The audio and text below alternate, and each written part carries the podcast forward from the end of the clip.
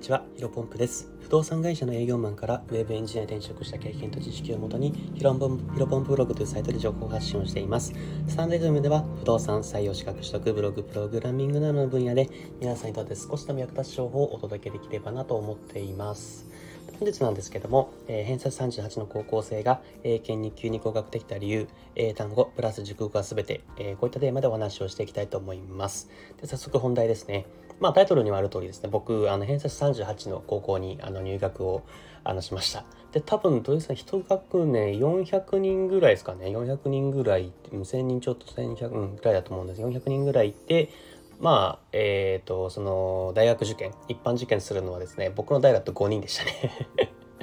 何パーだはちょっと、すぐパッと計算できないですかなり少ない割合で、で、国公立志望が僕一人でしたね。あの、まあ、結果的にはね、あの、国立落ちてしまって私立の大学に入学したんですけど、あのもう授業もね、別に授業じゃないみたいな感じなんですよ。だから、あの、高校3年生になった時にもう先生にちょっと無理で、あの、授業だけだと受験にもういけないので、あの、昼間は寝させてくださいと。で、夜中3、4時ぐらい、5時ぐらいまで勉強するので、えー、それでやらせてくださいみたいな感じで、あ、いいよっていう結構理解のある子であったんですごく感謝はしてるんですけど、まあそういった高校にいましたと。で、で、まあ、こんなですね、ちょっと話ずれますけど、まあ、かなり環境が悪い中でですね、僕は結構関係とか英検とかかなり様々な資格をですね、独学で、えっ、ー、と、取得をしてきました。で、高校生の時にね、ですね、えー、英検準2級と、えー、英検2級を、えー、と合格することができまして、英検2級だと先ほど調べたらですね、合格率が約25%ぐらい、4人に1人が受かるぐらいの確率っていうみたいですね。で、一応高校卒業程度、高校卒業程度って言いますけど、かなり今でもですね、あの、英英語を見れば、まあ、喋れないですけどね。もちろん 喋れないですけど、まあ、あの、あ、こういった意味かっていうのはわかるぐらいですね。うん。結構いいかなと思ってます。で、結構ですね、そこで、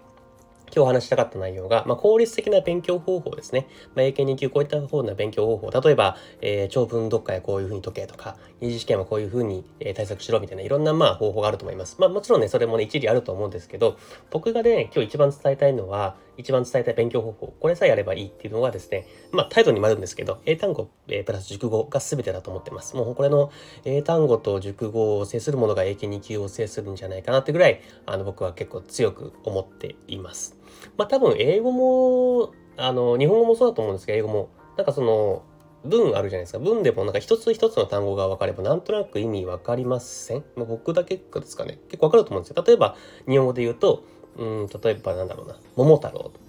一つ、五つの単語があったとして、桃太郎、えっ、ー、と、鬼、退治する、鬼ヶ島、えっ、ー、と、きびだんご持ってるみたいな、まあ、5文字の単語があったとしたら、まあ、大体なんとなく、それぞれの単語を組み合わせて、まあ、きびだんご持ってる鬼が、あ桃太郎が鬼を退治するために鬼ヶ島に行くみたいな感じで、なんとなくわかるじゃないですか。っていうふうに、あの、単語さえ分かればなんとなくわかると思うんですね。で、逆に、その一つの単語一つのあ文化一つの文の中に2つ以上分かんない単語があるとその文章全体が分からなくなるっていうふうに僕は思ってるんですね。例えばじゃあ僕あの卓球を今までずっと学生で10年間ぐらいやってたんで卓球の話しますね。例えば僕の課題は YG ができないこと。で、横順横と巻き込みは出せるけど、えー、YG の出し方がわからない。YG の出し方がわからない。で、またスタンスが広くなりがちなんで、えー、っと、その影響でチキータやフリックの戻りが遅くなって、4球目が遅れると。これ多分卓球やってない方だったら何言ってるか分かんないですよね。まあ卓球やってない方だったらね、あそんな感じなんだっていうふうに分かってくれると思うんですけど、やっぱりところどころ YG とか、えっ、ー、と、チキータとか、スタンスとか、そう、スタンスはもしかしたら分かるんですね。あの、足の幅ですね。っていうのが、あの、分からないと全文全体のものも分からないじゃないですか。っていうふうに、あの、僕は思ってます。なんで本当単純にもう、えー、英単語と、えー、熟語をやりますね。で、英検2級はですね、全部って5000語の単語が必要というふうに言われてて、まあ、理論上はですね、これでやれば全部わかるようになると。で、熟語もまあ絶対ですね。熟語だけ、単語だけだとわかんないとこあるじゃないですか。例えば、さっき調べたですね、プットアップビズ、我慢するとか、えー、メイクセンスオブ、まあ、理解するとか、メイクだとなんか作るとか、えー、だと思います思いますけど、まあ、こういうような熟語を知っておくと、あの文章全体が分かってくるかなと思ってますね。でね、ここまでの話をすると、まあ分かったと。まあ、英単語と熟語が全てなんだけど、やっぱその英単語と熟語を覚えるのが大変だな、みたいな。大変なんですよみたいなことを結構よくあの思われる人が多いと思うんですね。で、ここはですね、あのー、以前の私のラジオの放送で、人は1日後に7割忘れる、えー、質でなく量を重視しようっていうのを聞いてもらえれば、あのー、暗記の仕方とか、えー、コツとか、あの、話しますので、ぜひ聞いてもらえばと思います。で、今簡単に話すとするとですね、あの、まあ、人は簡単にすぐ忘れちゃいますよと。で忘れないためには、やっぱり繰り返し繰り返しやるしかありませんよっていう話ですね。まあ、これは本当にやりましょうと。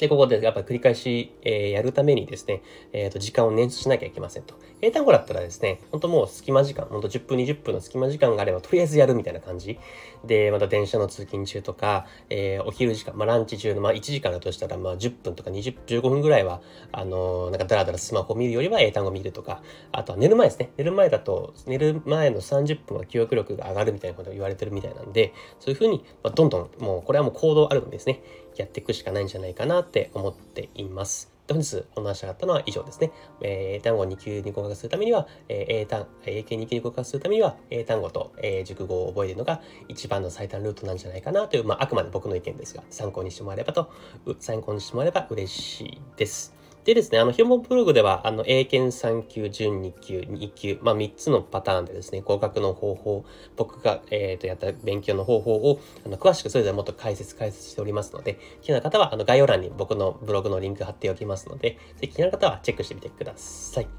じゃあ、雑談ですね。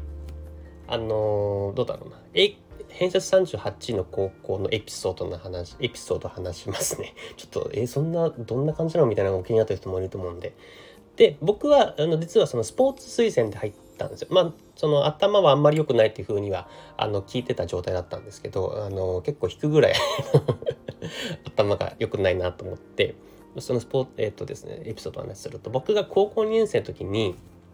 スポーツ推薦だったんで、寮に入ってたんですね。その全国からスポーツが、まあ、ある程度できる人が、寮だと100人ぐらいですかね。100人ぐらいが、まあ、いろんな部活、僕は卓球部だったんですけど、まあ、野球部とか柔道部とか、バスケ部とか、えーと、剣道とか、まあ、いろんな部活が、その5階建ての寮に入ってたんですけど、僕が高校生、高校2年生の時にですね、高校3年生の先輩が、えー、柔道の、柔道部のね、先輩が入ってきて、あのー、ちょっとヒロポンプわかんないから教えてくれみたいな。で、僕はまあ、その、ある程度頭がいい方だったんで、あの、その学校内、寮内でも、まあ、こいつ頭いいと。あの、なんかわかんないことあったらこいつに聞けみたいな感じで流れてたんで、まあ結構質問が来たんですよ。勉強に対して。あ、全然いいですよ、みたいな。で、なんかその、高校3年生の先輩曰く、なんかその、今後就活、あ就職をするにあたって企業から小テストが出されていて、課題か？課題かなんか出されていて、多分数学の問題だと思うんだけど、ちょっとわかんなくて、みたいな。ああ、なるほど。で、僕高校2年生だったら別に塾も行ってないですし、その高校3年生って微分積分とかあるじゃないですか。ああ、全然大丈夫です。僕の答える範囲だったら。あのただ微分積分だと多分わかんないと思います。みたいな話をして、ああ、多分そういう話じゃないと思うんだよね。みたいな。多分そこまで難しくないと思うんだけど、これわかんないんだよ。みたいなこと言われたんで、ああ、じゃあ、もし分かればっていうので、問題文みたいなんですね。で、問題文がですね、えっ、ー、と、家から駅まで歩いて40分かかります。駅に7時20分に着きたいです。家を何時入れればいいですか？っていう問題だったんですね。これ別に謎謎でも何でもなくて答えは、えっ、ー、と、家をですね、6時40分出ればいいんですよ。はい。この問題がね、わかんないぐらいの感じです。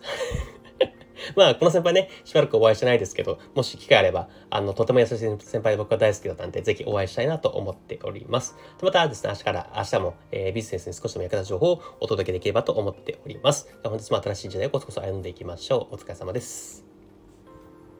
Thank you.